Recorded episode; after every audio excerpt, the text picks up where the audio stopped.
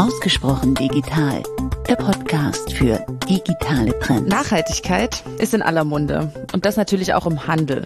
Und eigentlich scheint auch alles klar zu sein. Produzentinnen und Händler wollen einen möglichst positiven Einfluss auf die Gesellschaft, Mensch und die Umwelt haben und wollen eigentlich nur noch das verkaufen, was wirklich gebraucht wird. Die Produkte sind fair hergestellt und umweltschonend und auch die EU hat schon den richtigen Rahmen dafür geschaffen.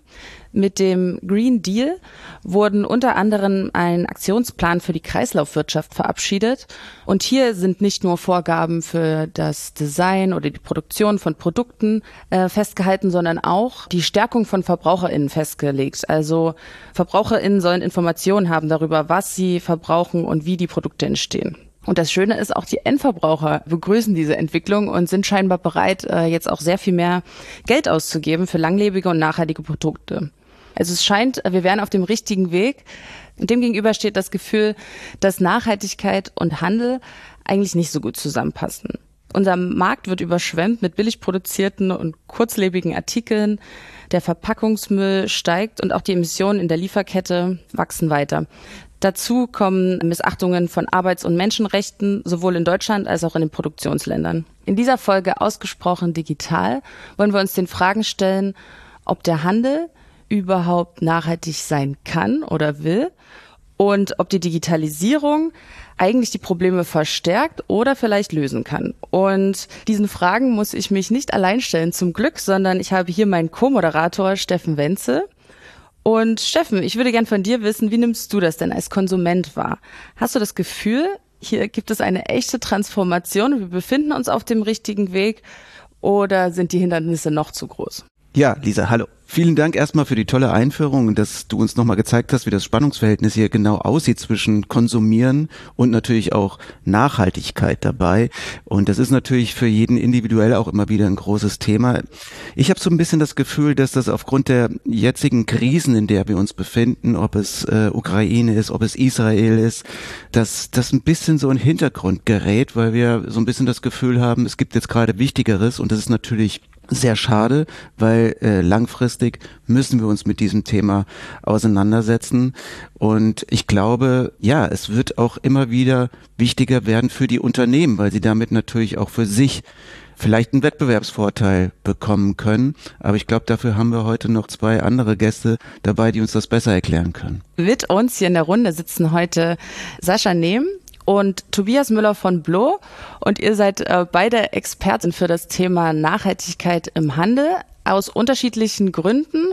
Sascha, was ist denn deine Rolle in der Telekom MMS und was macht dich zu einem Experten für Nachhaltigkeit im Handel? Ja, vielen Dank. Ähm, wir aus dem Marktcluster Retail bringen ja so ein bisschen die Branchenexpertise mit. Wir unterhalten uns mit Händlern, mit unseren Kunden und kriegen hier natürlich an, an vorderster Linie mit, was die, die, die Händler ähm, in den Bereich Nachhaltigkeit umhertreibt. Ja. Und ihr habt das, glaube ich, schon ganz gut zusammengefasst. Es ist so, diese Nachhaltigkeit ist nicht mehr die eine Option, ja, es ist Verantwortung, das ist durchaus den Händlern bewusst.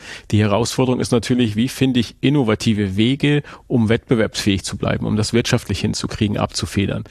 Und genau das ist so unser Punkt, in dem wir diese ähm, Anforderungen zusammenbringen mit den Lösungsmöglichkeiten, die wir im Bereich Digitalisierung ähm, bei der Telekom haben. Genau, und das bringt so unser oder mein Job so mit sich, genau so diesen Retail-Kontext in Form der Digitalisierung mit reinzubringen. Danke. Und mit digitaler Nachhaltigkeit musst du dich auch tagtäglich auseinandersetzen, oder Tobi? Ähm, was ist denn so dein Bezug zum Thema? Darfst du dich darf auseinandersetzen? Darf ich mich auseinandersetzen, ganz genau. Danke, Lisa. Ja, ich bin bei uns in der MMS zuständig für ähm, verschiedene Portfoliothemen in unserem Salesforce-Cluster bin ursprünglich eigentlich Salesforce Consultant, Architekt gewesen ähm, und jetzt leite ich ein paar Portfolios.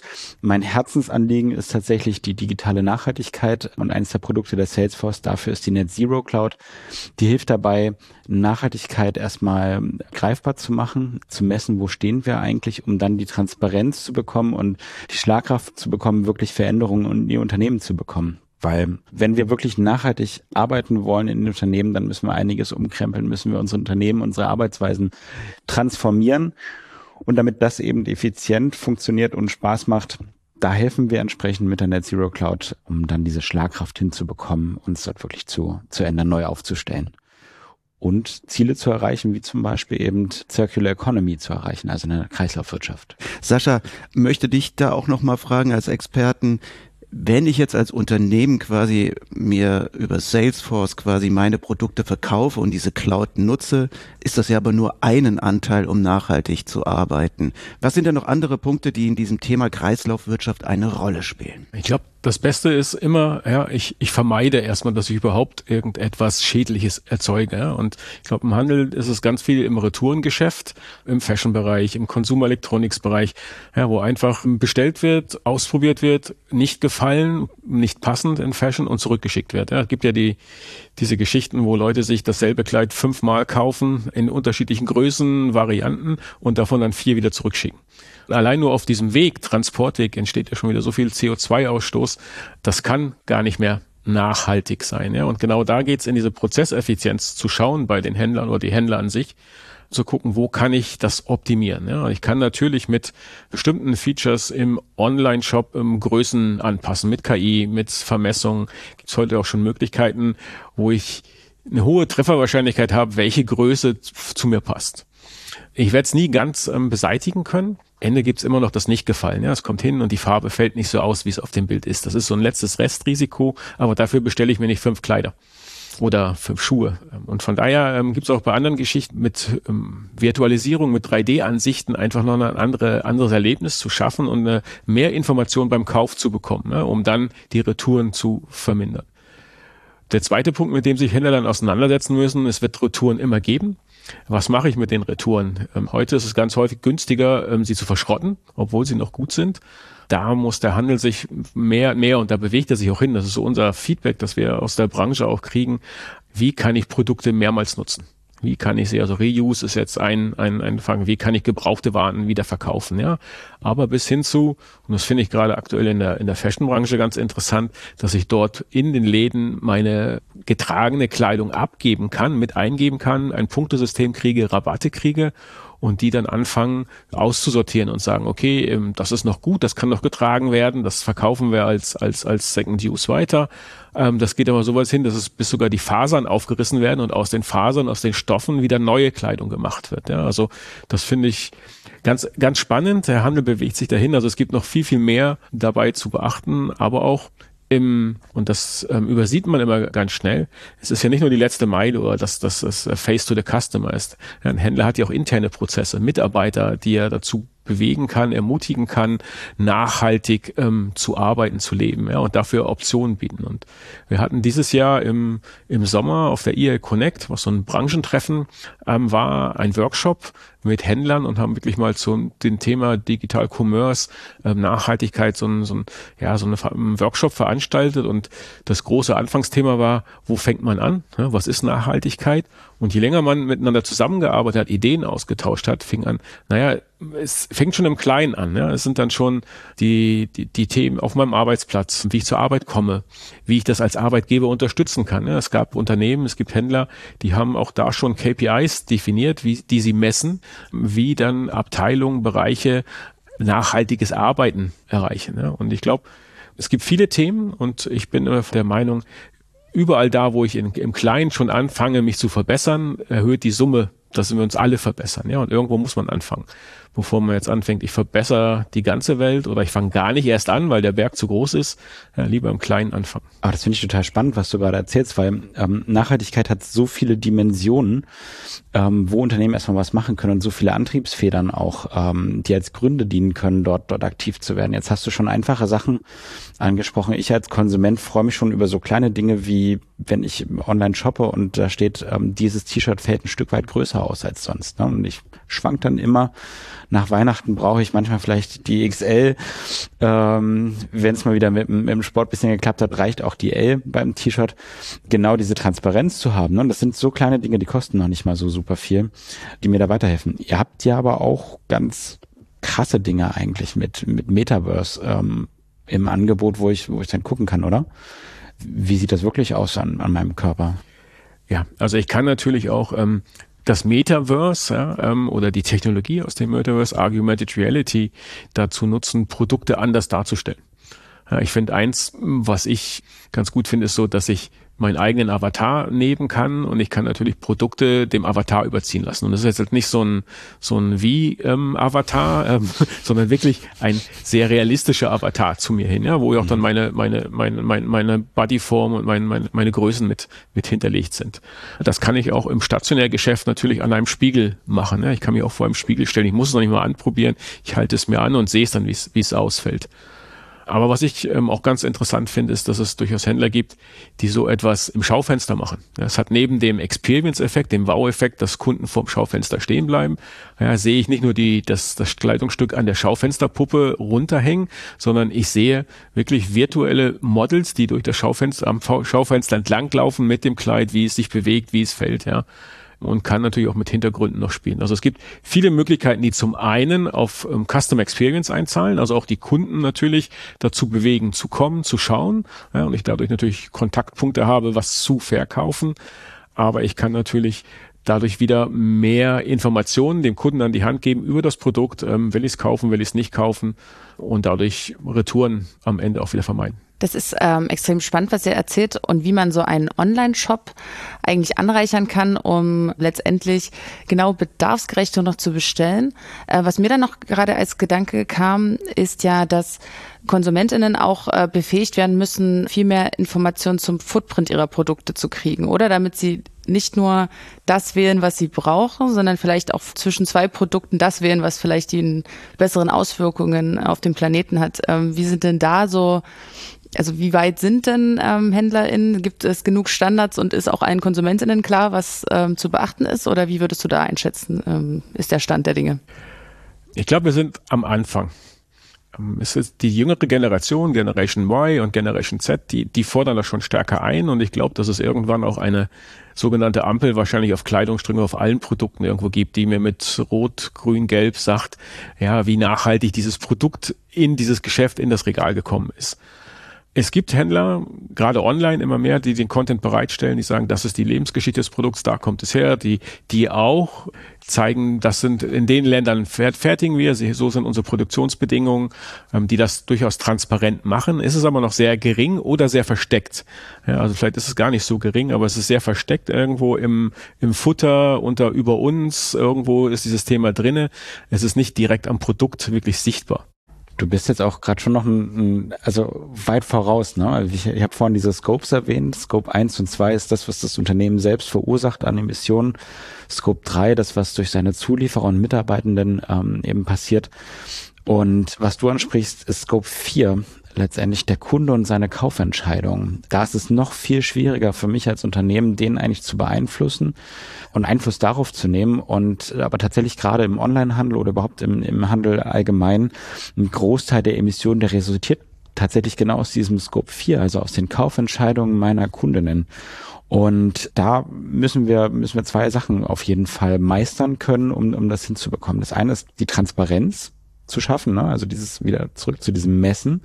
Was haben meine Kaufentscheidungen für Auswirkungen? Das transparent zu machen, das einfach zu zeigen, ohne da jetzt vielleicht ähm, die Moralkeule übermäßig zu schwingen, aber einfach leicht und locker zu zeigen, okay, pass auf, ähm, daher kommt das Kleidungsstück, unter den Bedingungen ist es hergestellt worden. Wenn du vielleicht zwei Euro mehr ausgibst, dann, dann ist es auch unter fairen Bedingungen und mit, mit positiven Auswirkungen passiert.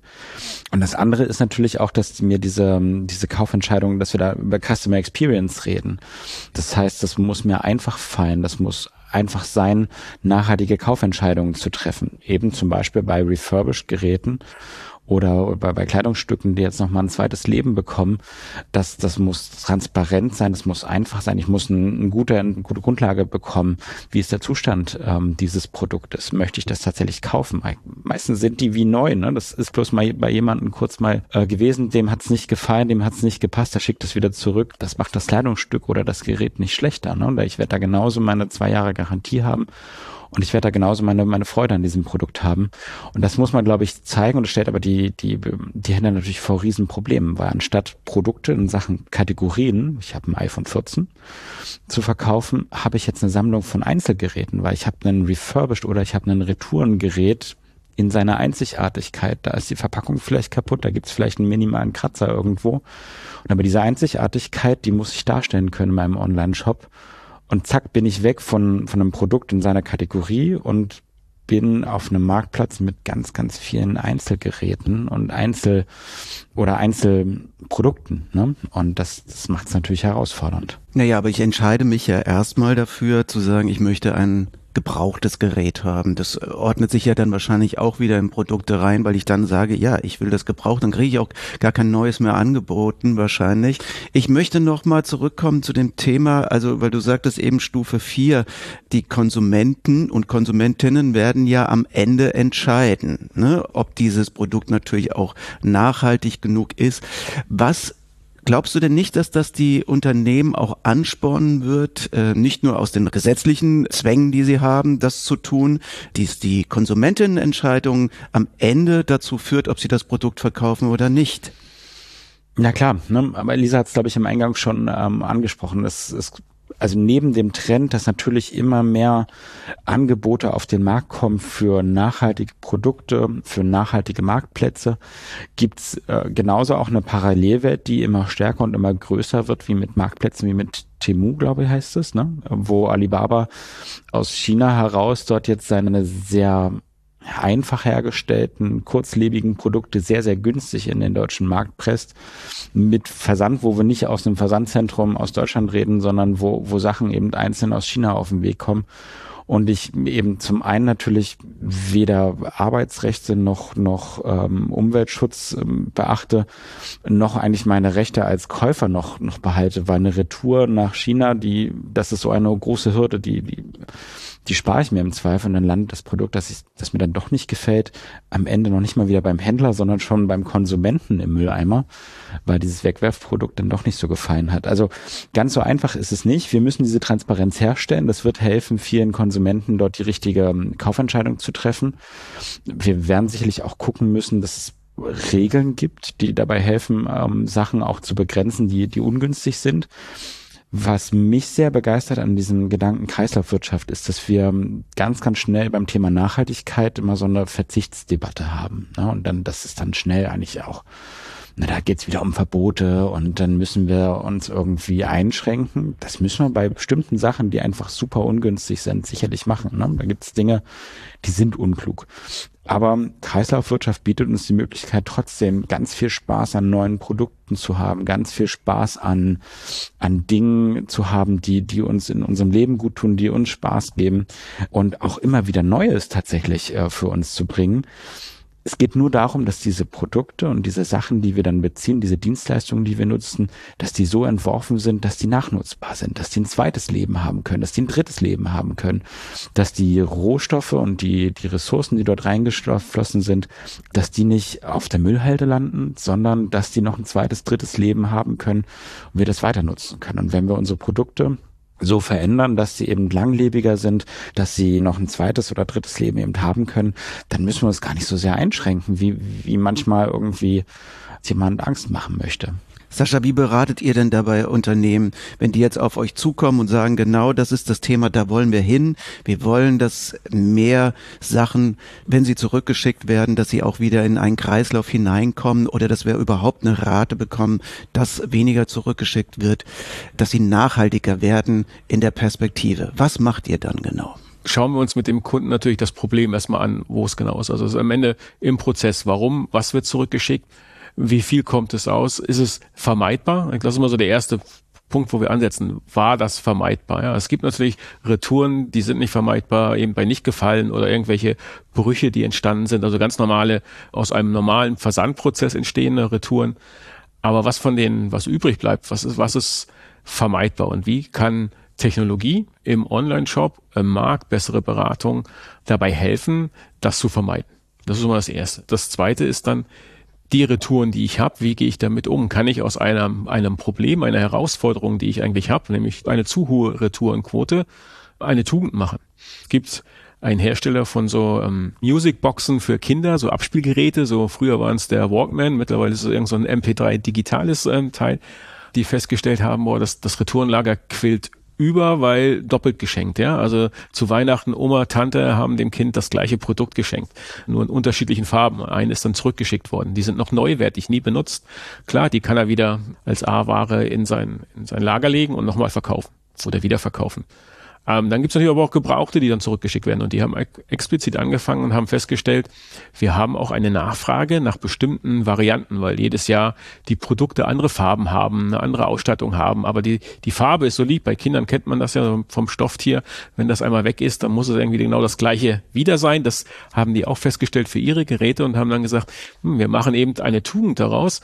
Wir bieten die wieder an als, als Angebot, ja, als gebrauchte Ware in ihrem eigenen Shop. Auch das ist eigentlich ein war bis vor kurzem noch ein Tabuthema, dass man nicht irgendwie die A-Ware, ja, die, die, die vom Hersteller gekommen ist, wo die höchste Marge drauf ist, gleich nebenstellt mit den günstigeren gebrauchten Produkten, ja, weil man einfach Angst hatte, dass dann der Kunde gleich auf das, ähm, dass das günstigere greift. Und der hat daraus ähm, eben die Tugend gemacht und kann jetzt eben genau die, die seine Kundschaft, die gerne eine bestimmte Farbe haben will, ein bestimmtes Modell haben will, dadurch glücklich machen. Der hat momentan eher das Problem, dass er jetzt zu wenig Retouren hat. Aber das ist dann erstmal gut. Ist das Retourenlager leer, ist es am Ende auch dann ja ein, ich will es nicht Luxusproblem nennen, aber ähm, er muss sich da nicht ähm, weiter mit beschäftigen. Und das finde ich, muss man sich dann genau angucken. Was genau kann ich damit machen? Ja, ich hatte das mit im Fashion-Bereich schon mit der Mode angemacht. Das finde ich auch einen ganz guten Gedanke. Und das ist so genau unser Ansatz, den wir dann natürlich sehen. Ist es eher im Versand? Ist es in, wie die Retour reinkommt?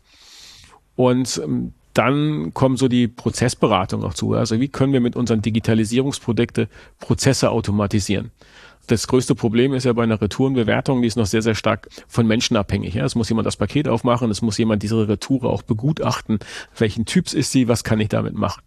Da gibt's natürlich Technologien, auch aus dem, aus dem KI-Bereich mit AI Vision, die da helfen können aber auch vielleicht Prozessautomatisierung in der Produktbeschreibung, weil das die Herausforderung bei einem refurbished Produkt ist ja, ich muss ja genau zumindest mal eine, eine Kategorieeinteilung haben, wie es besteht oder wie es genutzt worden ist, ob es Gebrauchsspuren hat, ob es noch fast neuwertig ist. Da kann Technologie helfen und das ist dann unser Beratungsansatz, ähm, was passt zu dem zu der Herausforderung des Kunden.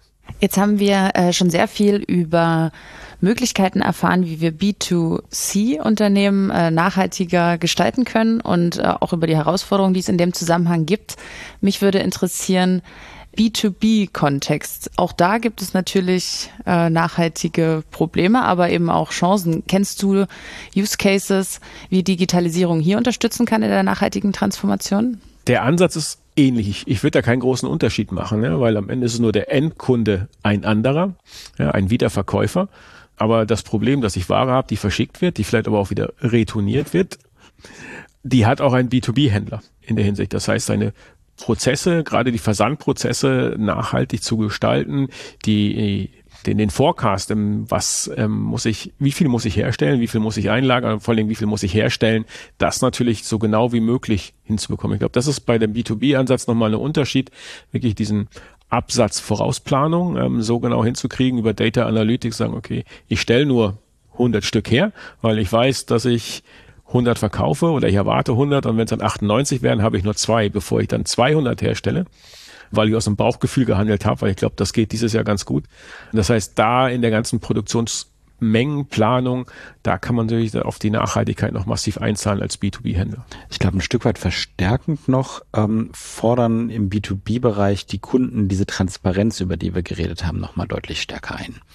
Eben genau deswegen, weil im B2B-Geschäft, der Kunde ist ja auch wiederum eine Firma und der muss Bericht erstatten über seine Emissionen, eben auch über den Scope 3 und damit über die Vorleisterprodukte, die er einkauft. Entsprechend fordert er eben die Transparenz. Ich kaufe bei dir als Firma ein Produkt ein. Ich möchte jetzt wissen, was das für Emissionen für mich verursacht im Scope 3. Ich möchte informierte Kaufentscheidungen treffen, die mich jetzt nicht noch weiter reinreiten in, äh, in schlechte Emissionswerte, mich noch schlechter machen in meiner, in meiner Nachhaltigkeit. Und da sehen wir einen ganz großen Trend, dass gerade in diesem B2B-Bereich die Firmen noch viel, viel schneller diese Informationen, diese Transparenz einfordern und das durch die, wie ein Lauffeuer durch die Lieferkette geht aus regulatorischen Gründen heraus. Wir haben jetzt ähm, Sachen wie zum Beispiel CBAM am Horizont. Da geht es darum, wenn ich eben Rohstoff und Materialien, Stahl beispielsweise aus Nicht-EU-Ländern beziehe, dann muss ich genau wissen, unter welchen Bedingungen sind die hergestellt werden, weil es dort eben eine CO2-Steuer drauf gibt, damit diese Materialien unter denselben Bedingungen hergestellt werden und unter denselben Kosten, wie sie auch innerhalb der EU mit nachhaltigen Produktionszielen beispielsweise hergestellt worden wären. Und da brauchen wir in, entlang dieser Lieferkette ganz, ganz viel Transparenz, müssen, müssen entsprechend das, ähm, das aufbereiten. Gleichzeitig haben wir genau dieselben Themen auch, ähm, eben unnötige Versand, unnötige Logistik natürlich zu vermeiden, worüber wir jetzt noch gar nicht geredet haben, was aber in beiden Bereichen B2C wie auch im B2B-Bereich ähm, jetzt ein großer Trend ist, ist Kreislaufwirtschaft auch so zu verstehen, dass ich weggehe von Produkten und ein Stück weit hin zu Dienstleistungen. Das, was mir natürlich total hilft als B2B-Unternehmen, ich bin ein deutsches produzierendes Unternehmen, mache ganz tolle Geräte, ganz tolle Maschinen. Aber wenn dann Corona oder eine dieser anderen Multikrisen äh, kommt und auf einmal mein Absatz stockt, dann stehe ich da, dann verkaufe ich gerade nichts mehr. Wenn ich jetzt ein stabiles Dienstleistungsgeschäft habe, dann habe ich einen, einen stetigen Revenue Stream, sagt der Experte, habe ich eben stetige Einnahmen, die mich über solche Krisen hinweg äh, sichern. Ich habe eine Verlässlichkeit, ich habe eine Verlässlichkeit in der Kalkulation auch für mich. Ich kann auch wieder Verlässlichkeit in meine Lieferkette reinbringen, weil ich weiß, wann ich was brauche. Und Dienstleistung in Bezug auf Kreislaufwirtschaft heißt zum Beispiel eben Produkte zu vermieten, Produkte zusätzlich eben auch, sei es jetzt im B2C-Bereich Versicherung anzubieten, zu sagen, okay, ich, ich sichere dir ab, dass wir das austauschen, dass wir, dass du da immer das Neueste hast. Und damit mache ich mich auch ein Stück weit resilienter gegenüber Konkurrenz, die mir aus Fanos beispielsweise dann eben bietet, ne? weil die kommen immer, die kriegen die Produkte auch immer besser hin. Aber eben nah am Kunden zu sein, dort, dort innovative ja, Modelle, Preismodelle auch zu haben, das hilft. Und das hilft auch mir einen stetigen Umsatz eben zu geben, der mich jetzt wegbringt von diesem eigentlichen Ziel. Ich muss als Online-Händler ständig neue Produkte verkaufen und gerne auch Müll verkaufen. Ne? Hm. Hast du denn Beispiele für so ein Unternehmen, was sich so diversifiziert hat? Aus dem B2B-Bereich gibt's gibt's äh, beispielsweise zwei, zwei Anbieter von, von so Großküchengeräten. Ähm, die stellen so die Packöfen und Fritteusen und so etwas her. Ähm, äh, Rational und MKN sind das jeweils. Und die haben sind Marktführer in ihrem Bereich. Ne? Niemand macht stabilere, langlebigere Produkte, die, die toll halten. Und das ist natürlich aber auch wiederum in sich ja eigentlich schwierig für die. Ne? Wenn ein Produkt langlebig ist, dann, dann verkaufe ich die nächsten zehn Jahre nichts mehr an diesen Kunden. Ne? Das ist natürlich blöd. Aber Gleichzeitig hatten die im Rücken halt eben auch aus Fernost Konkurrenz, die da immer besser wurde, solche Großgeräte herzustellen. Und die haben, haben ihre Produkte digitalisiert. Die nutzen jetzt eben ähm, Smart Maintenance ähm, Sachen, haben IoT in ihre Geräte integriert, bieten Zusatzdienstleistungen, dass das einfach erwartbar ist, dass es besser zu benutzen ist, dass ich äh, die Geräte von von weit weg steuern kann und eben Temperaturkurven für meine Rezepte beispielsweise dann eben durchgehe. Und über diese Dienstleistungen ne, binden sie ihre Kunden, lernen sie direkt erkennen, weil weg vom Channel-Vertrieb hin zu einem direkten äh, Serviceabsatz, lernen, lernen ihre Bedürfnisse näher kennen und haben gleichzeitig eben genau das, die beiden hat es total getroffen, als in Corona ähm, die ganzen Kantinen zu waren. Da hat niemand mehr ähm, Großküchengeräte gekauft. Wenn ich jetzt aber wenigstens ein paar Serviceverträge habe, kann ich mich über Wasser halten und diese Multikrise erstmal über, überwinden. Und ähm, genauso trifft es uns ja auch als Telekom. Also wenn wir jetzt mal in unser eigenes Haus gucken, dann haben wir uns das Ziel gesetzt, bis 2030 auch eine Zirkularität für Endgeräte herzustellen. Das heißt, alle Router, alle Handys, ähm, alles, was wir an Zubehör verkaufen, das wollen wir zirkulär machen. Das heißt, im ersten Schritt, dass wir wollen, dass kein Altgerät mehr weggeschmissen wird. Wir wollen es recyceln können dann wollen wir eigentlich unsere Quote schrittweise bis 2030 immer weiter hochtreiben, die auch refer zu refurbischen, also wieder in Umlauf zu bringen, wieder fit zu machen und dann am Ende zu einem Prozess zu kommen, wo wirklich 100 Prozent dieser Geräte im Umlauf kommen. Bei den Routern haben wir schon einen Weg getan. Ne? Da gibt es Mietmodelle beispielsweise. Das hat für einen Kunden hat es erstmal eine niedrigere Schwelle, der kann das irgendwie günstig kaufen, hat aber immer auch das schnellste, neueste Gerät, wenn er es denn braucht und gleichzeitig eben ein guten Stück von seinem CO2-Rucksack mal runter.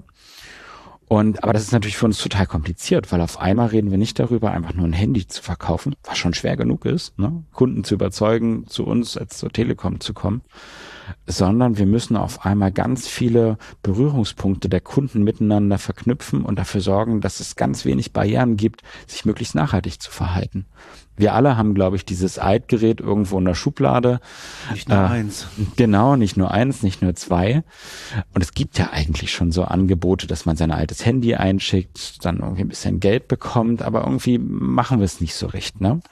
Und hier gilt es, all diese Berührungspunkte entlang der Customer Journey so zu gestalten, so auszurichten, dass wir ähm, diese, diese Kreislaufwirtschaft hinbekommen. Das heißt, dass wir Marketing erstmal beispielsweise darauf hingewiesen werden, aufmerksam gemacht werden, dass es dort Möglichkeiten gibt, sich besser zu verhalten und Möglichkeiten gibt, da für mich auch sicherlich was Positives rauszuholen. Dass im Commerce mir klar wird, okay, wenn ich dieses Produkt kaufe, dann, dann ist das entsprechend nachhaltiger. Wenn ich dann halt ein Gerät kaufe, dann muss in der Logistik das Ganze eben so aufgesetzt sein, wenn ich ein neues Gerät nach Hause geschickt bekomme, dass in diese genau diese Verpackung mein Altgerät reinpasst. Ich muss darüber Bescheid wissen, dass sich das lohnt, weil ich kriege vielleicht Geld, vielleicht kriege ich zusätzliches Datenvolumen, vielleicht gibt es irgendwie drei Monate Magenta TV oder irgendwas anderes gratis. Hauptsache, die, diese Schwellen sind möglichst gering, dass ich da meinen inneren Schweinehund überwinde das wieder einzupacken und vielleicht in, zur Post zu bringen oder zum nächsten T-Punkt oder wie auch immer. Und das muss gar nicht teuer Geld sein, sondern es muss vor allem in der Customer Experience total einfach für mich sein, das zu machen. Wir haben das ganz am Anfang angesprochen. Ich möchte nochmal drauf zurückkommen, weil es natürlich auch ein Problem darstellt. Ne? Also wenn ich eine Kaufentscheidung für ein, ich sag mal, positiv aufgeladenes, nachhaltiges Produkt dann fälle, habe ich trotzdem immer noch das Problem als Konsument, als Konsumentin manchmal, ist es denn wirklich so? Wie transparent ist es? Greenwashing. Mhm. Ne? Also das heißt, es werden teilweise Siegel und andere Qualitätskriterien erfunden oder äh, keine Ahnung, sind nicht nachvollziehbar. Wie geht ihr damit um oder welchen Ansatz könnte es da geben, diesem Problem Herr zu werden? Ich glaube, wir haben so ein bisschen Wild West gerade. Ne? Also 2025 haben wir diese Berichtspflicht für, für viele Unternehmen, für einen Großteil aller deutschen Unternehmen, Buch zu führen über die CO2-Emissionen. Und das, ich will jetzt noch nicht mal Böses unterstellen, wenn wir gleich Greenwashing ist vielleicht schon sogar übertrieben, aber viele der Unternehmen stehen jetzt erstmal am Anfang dieser, dieser Berichtspflicht. Das heißt, fangen jetzt an, Nachhaltigkeitsmanager einzustellen. Die fangen jetzt an, genau diesen Weg zu gehen, überall in ihrer Produktion, in ihren äh, vielen Bereichen, sei es jetzt in ihren Facility Management, in der Produktion, im Einkauf und sonst wo, zu gucken, wo entstehen überhaupt ähm, diese CO2-Emissionen. Und dann gibt's natürlich diejenigen, die, die mit Greenwashing ganz aktiv übertreiben und schon sich toller darstellen, als sie sind. Aber es gibt auch einen ganz Großteil an Unternehmen, denen es jetzt einfach mal ganz basal schwerfällt, diese Aussage richtig zu treffen und diese, diese Daten richtig zu berechnen. Und da werden wir schon sehen, dass über die über die, die Jahre und über die nächste Zeit die Unternehmen darin professioneller werden, besser werden, echte und richtige Werte zu bringen. Genauso wird aber auch natürlich der Gesetzgeber dort mehr drauf schauen. Wenn ich über die Berichtspflicht rede, 2025, dann wird das auch heißen, dass diese Berichte auditiert werden und überprüft werden. Das heißt, da wird dann eben zusätzlich zukünftig auch immer mehr äh, drauf geschaut werden. Das lässt natürlich am Anfang bestimmt auch noch Spielräume und wird sich über die Zeit natürlich dann auch verbessern. Und genauso entsteht weil dieser Markt gerade so furchtbar turbulent ist, entstehen natürlich auch Unternehmen, die, die dann nicht ganz so viel auf ehrliche und echte Werte achten und die dann auch übertreiben. Das wird sich über die Zeit hoffentlich aber geben. Ich denke, das ist aus dem Handel heraus einfach mal aus der Geschichte. Ich glaube, das erste, das Greenwashing, ist eher ein marketinggetriebenes Green, ja, Nachhaltigkeit, weil man natürlich mit den Begrifflichkeiten Absatz, Aufmerksamkeit fördern kann. Ja. Und das, was auch der Tobi eben schon erzählt hat, was so nach und nach jetzt nachzieht. Also das ist so das, was ich am Anfang sagte, Händler, für Händler ist es keine Option mehr, sondern Verantwortung. Ja, das war bis schwer ist eine Jahreszahl, sondern bis vor, bis vor, vor 2020 oder so ungefähr war es eher eine Option, ja, ähm, das zu machen. Mittlerweile ist der, der Druck aus, aus den Marktumgebenheiten von den Kunden, von den jungen Kunden, von den gesetzlichen Regularen, auch wo jetzt plötzlich der Handel gemerkt hat, hm, der, der Staat macht auch ernst, ja, ähm, ich muss jetzt auch was liefern, auch ein Bewusstseinsänderung vorgenommen. Und es sind ja nicht nur Nachhaltigkeitsmanager werden eingestellt, sondern es werden ganze Bereiche von Vorstandsebene runter, je nach Größe des, des Unternehmens ähm, etabliert, um sich da wirklich mit auseinanderzusetzen und wirklich harte Fakten auch zu liefern und auch was Nachhaltiges, also auch nachzuweisen, dass man nachhaltig agiert und nicht nur das Label hat. Deswegen glaube ich auch, dass in über die nächsten zwei, drei Jahre, so meine Hoffnung, aber auf jeden Fall über die nächsten Jahre ein Change im Mindsetting auch stattfinden wird. Weil die Konsumenten da stärker darauf achten werden, die einfach wissen wollen, wo kommt das Produkt her, wie nachhaltig ist das Produkt und darauf die Entscheidung auch treffen wollen. Und der Gesetzgeber dem Händlern zum einen, du musst berichten, du musst transparent sein. Und wahrscheinlich ist es jetzt mal eher so in die Glaskugel geschaut, lässt sich auch irgendwann damit wahrscheinlich mal ein Geschäftsmodell erweitern und sagen, ich kann mit ja, CO2-Zertifikathandel oder so, keine Ahnung, ist ein bisschen nach vorne geguckt, aber ja, ich spare halt was ein. Ja, ich bin gut dran, ich bin schon wesentlich weiter als der Wettbewerb und kann das vielleicht zu Geschäft machen. Man muss da gerade auch als Handel so ein bisschen out of the box denken, neue Wege finden weil am Ende zählt für den Handel natürlich immer die Einnahmen. Ja, genau. Und dann haben wir natürlich vielleicht auch ein ungleiches Rennen. Du hast eben schon mal Temo angesprochen. Ne? Also auf der einen Seite, ja, gehen wir in die Richtung Nachhaltigkeit. Wir sehen die Vorteile davon. Wir sehen den Wettbewerbsvorteil natürlich auch. Und wir sehen auch den politischen Druck. Ja, aber auf der anderen Seite haben wir einen chinesischen Anbieter, der sagt so, ich biete das, schmeiß das so günstig in den Markt rein. Ihr könnt das wegwerfen, ist mir ganz egal. Also ist das jetzt gerade vielleicht so das letzte Rennen, was wir da so gerade gerade erleben und wer wird gewinnen? Also da müssen wir natürlich auch die Marktbedingungen setzen, ne, damit wir dort fair miteinander arbeiten und ähm, dort zusammenarbeiten können. CBAM ist eine so eine Säule, die genau gegen solche ähm, Fernost-Billigkonkurrenz, die eben nicht den gleichen Marktstandards entspricht, da was entgegensetzen möchte und dort ein gleiches Ausgangsfeld ähm, erstmal aufbauen möchte. Ich glaube, wir haben vorhin im Podcast gerade schon viele Triebfedern für Nachhaltigkeit angesprochen. Ich versuche es nochmal zusammenzufassen. Warum möchte ich nachhaltig werden? Und warum macht es eben langfristig keinen Sinn, Greenwashing zu machen? Weil Greenwashing ist die Marketingabteilung, die übertrieben versucht, ein bisschen Absatz zu generieren, indem ich mich grüner darstelle, als ich bin. Das wird aber dann mittelfristig in die Hose gehen, weil irgendwann fällt das auf, irgendwann wird das klar, irgendwann kommt das raus und dann verliere ich eigentlich Kundschaft, dann verliere ich, dann verliere ich Vertrauen und genau dann mache ich mich austauschbar gegen eben Temu und Co. Ne? Was ist mein Fund? Mein Fund ist eigentlich, dass ich nah an meinen Kunden bin, dass sie mir vertrauen können, dass, dass ich als Marke eben dort eine Relevanz habe und das werden wir nicht mit Lügen hinbekommen. Und diese eine Triebfeder, indem ich eben dass ich Vertrauen aufbaue und über Nachhaltigkeit auch neue Kundschaft mehr arbeite. Das ist eins. Ähm, es gibt zwei weitere noch, die uns helfen. Ähm, wir hatten es ganz am Anfang. Kosten sparen intern, ne? Retouren vermeiden, effizienter darin sein, dass ich meinen Kunden die richtigen Kaufentscheidungen dort ermögliche, dass ich eben nicht fünf Kleider bestelle, um, um nur das eine dann zu nehmen, das mir dann passt, weil ich im Online-Shop schon sehen kann, welche Größe wäre genau optimal für mich und mit einem Avatar beispielsweise dann sehen kann, wie sieht es bei mir aus, welche Farbe wäre jetzt ideal, welche Farbe passt zu meiner Augen- und Haarfarbe.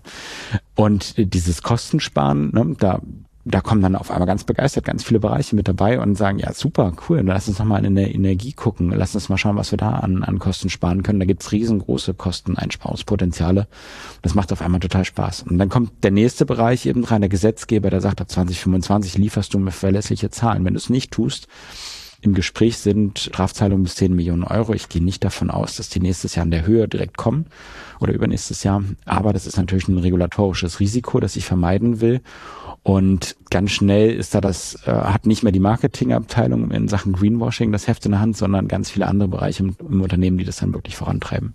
Und zuletzt ist das ja auch für die Arbeitgebermarke. Also gerade im Mittelstand haben wir das Problem des Fachkräftemangels, was wirklich sehr, sehr essentiell ist. Und wir waren erst dieses Jahr auf einer Konferenz, wo das Thema Nachhaltigkeit und Talent Attraction immer mehr zusammen diskutiert wird. Also Unternehmen können es sich aus diversen Faktoren nicht mehr leisten, nicht nachhaltig zu sein, aber es ist vor allem auch wichtig, um ja, glaubhaft Mitarbeitende zu finden und auch zu binden. Also ich glaube, es gibt wirklich einen guten, sehr positiven Business Case für das Thema Nachhaltigkeit für viele Unternehmen und ja, ich bin froh, dass du das nochmal so gut zusammengefasst hast für uns.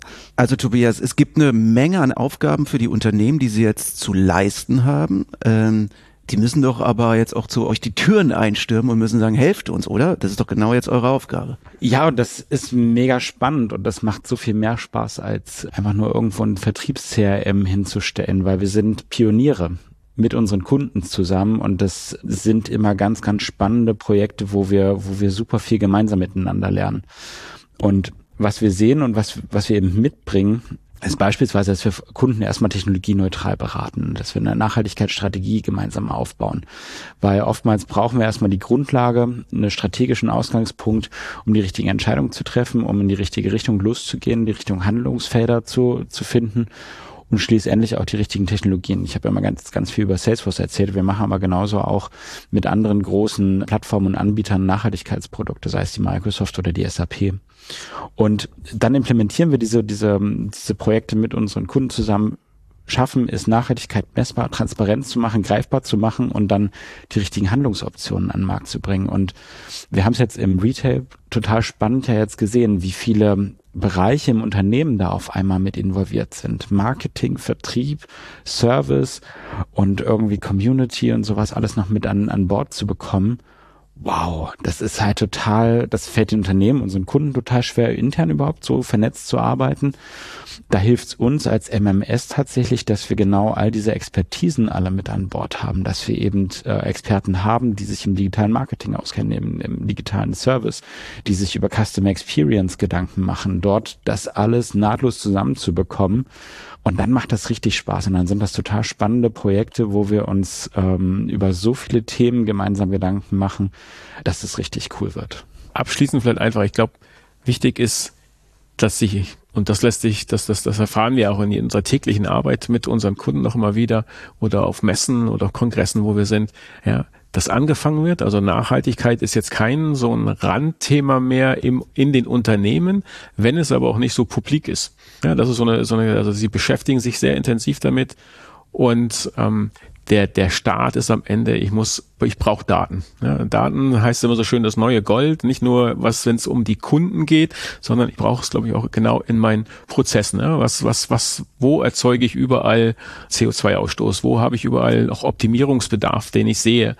Ähm, und wo kann ich die Prozesseffizienz erhöhen, Schritte abgehen? Ich muss mich selbst hinterfragen und das finde ich immer als eine sehr spannenden, spannende Aufgabe, die wir haben, sich mit in diesen Austausch mit den Kunden zu gehen. Gar nicht mal nur so auf der technologischen Basis, sondern Tobi hat schon gesagt, technologieneutral. Also gerade wenn wir aus der Branche kommen, sind wir erstmal technologieneutral. Die, wie wir es umsetzen, ist der zweite Schritt, sondern die Frage ist, wo äh, stiften wir sofort den größten Mehrwert, das herauszufinden? Und ich glaube, dass ist auch so der mein Appell an alle Händler, sich da rechtzeitig mit zu beschäftigen. Ja, es gibt so eine, in der Handel immer so eine Tendenz, ja, Gesetzes geben, wir warten mal ab, bis es dann wirklich live geht und dann gibt es eine Übergangszeit und dann beschäftigen wir uns damit.